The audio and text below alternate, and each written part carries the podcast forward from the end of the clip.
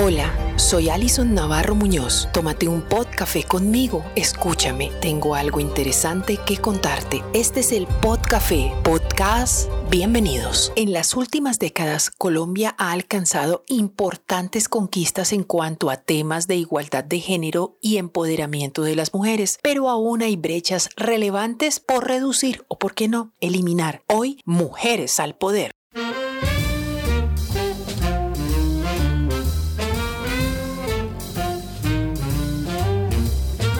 Les nombro mujeres como Katherine Ibarwen, atleta de triple saldo, medallista olímpica, o Mariana Pajón, también medallista olímpica en bicicross, Patricia Espinosa, secretaria ejecutiva de la Convención sobre el Cambio Climático de la ONU, Juana de Arco, heroína de la Revolución Francesa, Michelle Obama, primera dama de los Estados Unidos, o escritoras como Gabriela Mistral o Jane Austen, bueno, a mí me emociona saber que personas como ellas lograron sus objetivos pese a muchas circunstancias de tiempo raza, cultura, sociedad o política.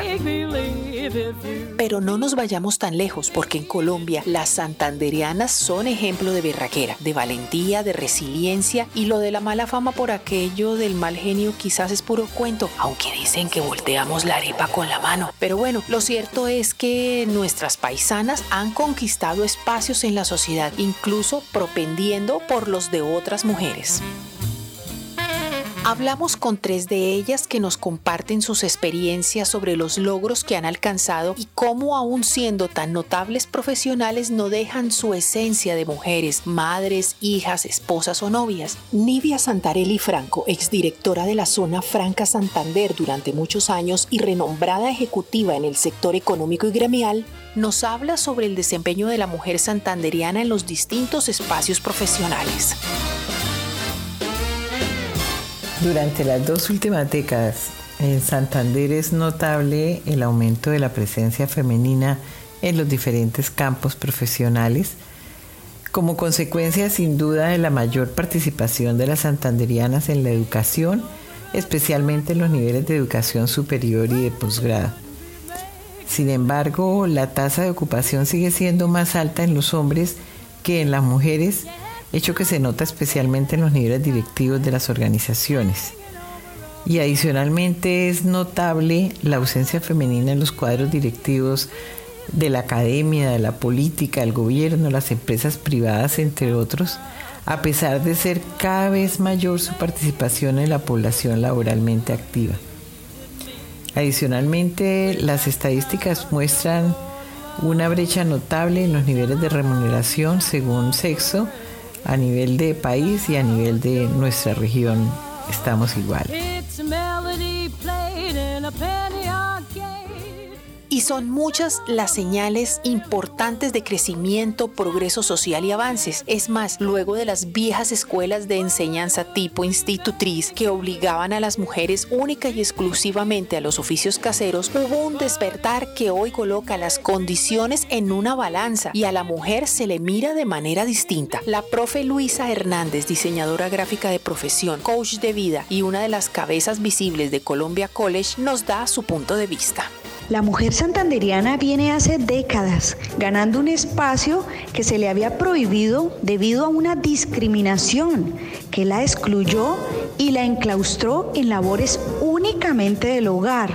Algunos comportamientos violentos con los años se aprobaron al vivir en una sociedad con conductas misóginas que aprueba el machismo y sus diversas formas. Afortunadamente hace años hay un despertar en mujeres y hombres de no aceptar la naturalización de la violencia que se ejerce en contra de la mujer y se camufla en actos y pensamientos retrógrados que minimizan el poder de la mujer en la sociedad. No nos vengan con cuentos, pero a la fecha, en pleno siglo XXI, todavía las mujeres trabajan más que los hombres, porque aparte de tomar la responsabilidad de un cargo profesional, ejecutivo u operativo en alguna empresa o negocio propio, también llegan a casa con amor y entereza a cumplir sus deberes de hogar. Si miramos las estadísticas en uno solo de muchos datos que podríamos citar, se refleja la realidad que vivimos.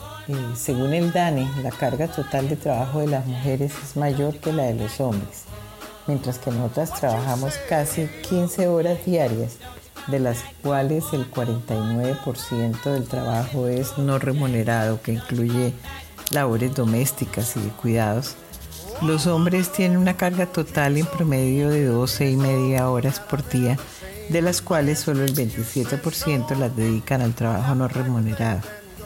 En palabras simples, además de nuestros trabajos, siempre estamos las santanderianas dedicando horas de amor y cuidado a nuestras familias.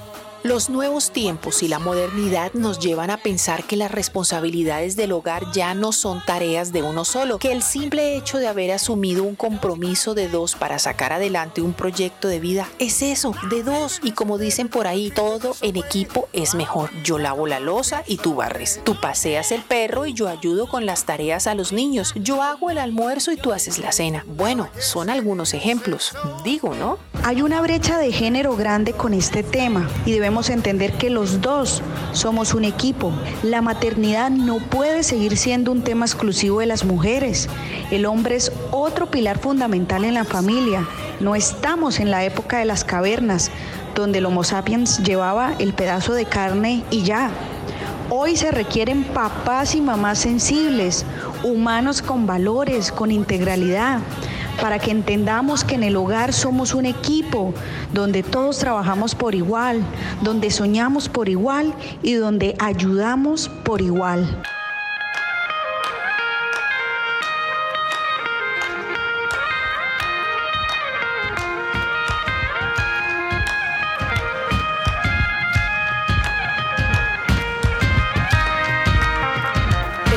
No hay dos, sino que es una sola, cuando es quien por sí sola se labra su destino y uno de éxito, surgen ejemplos como el de Angélica Blanco Ríos, una joven y destacada periodista de Radio Nacional de Colombia, ganadora de premios de periodismo a nivel regional y nacional, quien considera que el mayor obstáculo es el de los egos, ese sentimiento adverso que surge cuando alguien avanza, pero el hecho de tener Ángel le ha ayudado a seguir y a forjar una carrera que va en ascenso. Y uno de los obstáculos en esta carrera yo creería que no, no lo quiero llamar envidia, pero sí los egos. A veces nos encontramos con muchas personas que se convierten en eso, en un obstáculo por, por, por no querer ver avanzar al otro, creería. Pero todo lo podemos lograr, la verdad. Además, como mujeres, todo lo podemos lograr. Somos imparables cuando nos ponemos o nos fijamos una meta y, y aplica para todo, para la vida, para el ámbito profesional. Bueno, A veces entre mujeres nos damos duro, sí, pero a veces hay que reconocerlo y eso es un tema para otro podcast. Por hoy lo verdaderamente importante es darnos cuenta de cuánto potencial tenemos, que debe ser esa la causa y el objetivo común de género, crear y fortalecer las empatías. Para mí, ver crecer a una mujer es ver crecer nuestros derechos. Sí se ve muchísimo en la sociedad. De hecho, es algo que se repiten y se repiten y se repiten y se repiten las mujeres y, ha pasado por generaciones, ¿no? Pero creo que esta generación está entendiendo que hay espacio para todas y para todos. Que la equidad sea una realidad y que entendamos que somos un equipo y que por más diferencias que tengamos hombres y mujeres, no podemos ser adversarios, ya que el progreso de un país se da cuando nos fusionamos y nos unimos como seres humanos. Todas deberíamos aplaudirnos, apoyarnos y levantarnos. Darnos una manita entre nosotras está muy bien. Eh, porque representamos a un género que es fuerte, que es capaz, que es inteligente, que puede hacer todo lo que se proponga.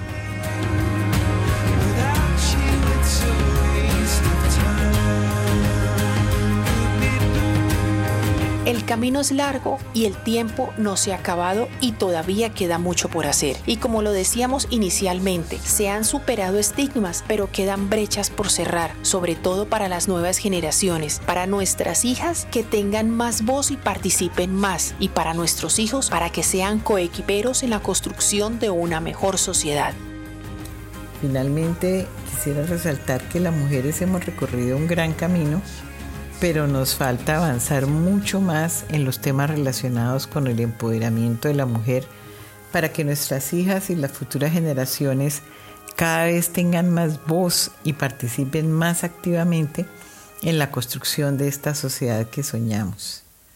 Ser mujeres pa' machos y que no se malinterprete, pero serlo no es llevar sobre sí un cuerpo lleno de las características que nos hacen únicas, es tener esa capacidad de seguir siendo complementariedad, potencial, disposición, amor, capacidad y fortaleza. Hace unos años, refiriéndose a una poetisa así que decía, Grita para que un día dentro de 100 años otra hermana no tenga que secar sus lágrimas preguntándose dónde en la historia ella perdió su voz. En un día de la madre mi hija me decía, feliz día, ma, porque gracias a ti hoy yo tengo una voz. Every hour, every day I'm learning more. The more I learn, the less I know about before. The less I know, the more I wanna look around.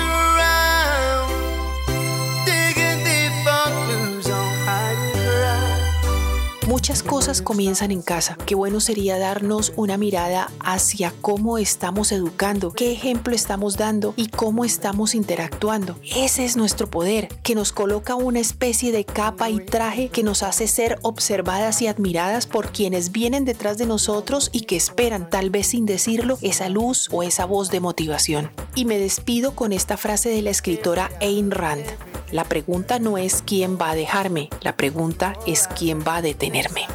Hasta pronto. El Podcafé es un producto periodístico que puedes escuchar a través de máquina de escribir noticias o a través de las plataformas de Spotify, iBox y Anchor.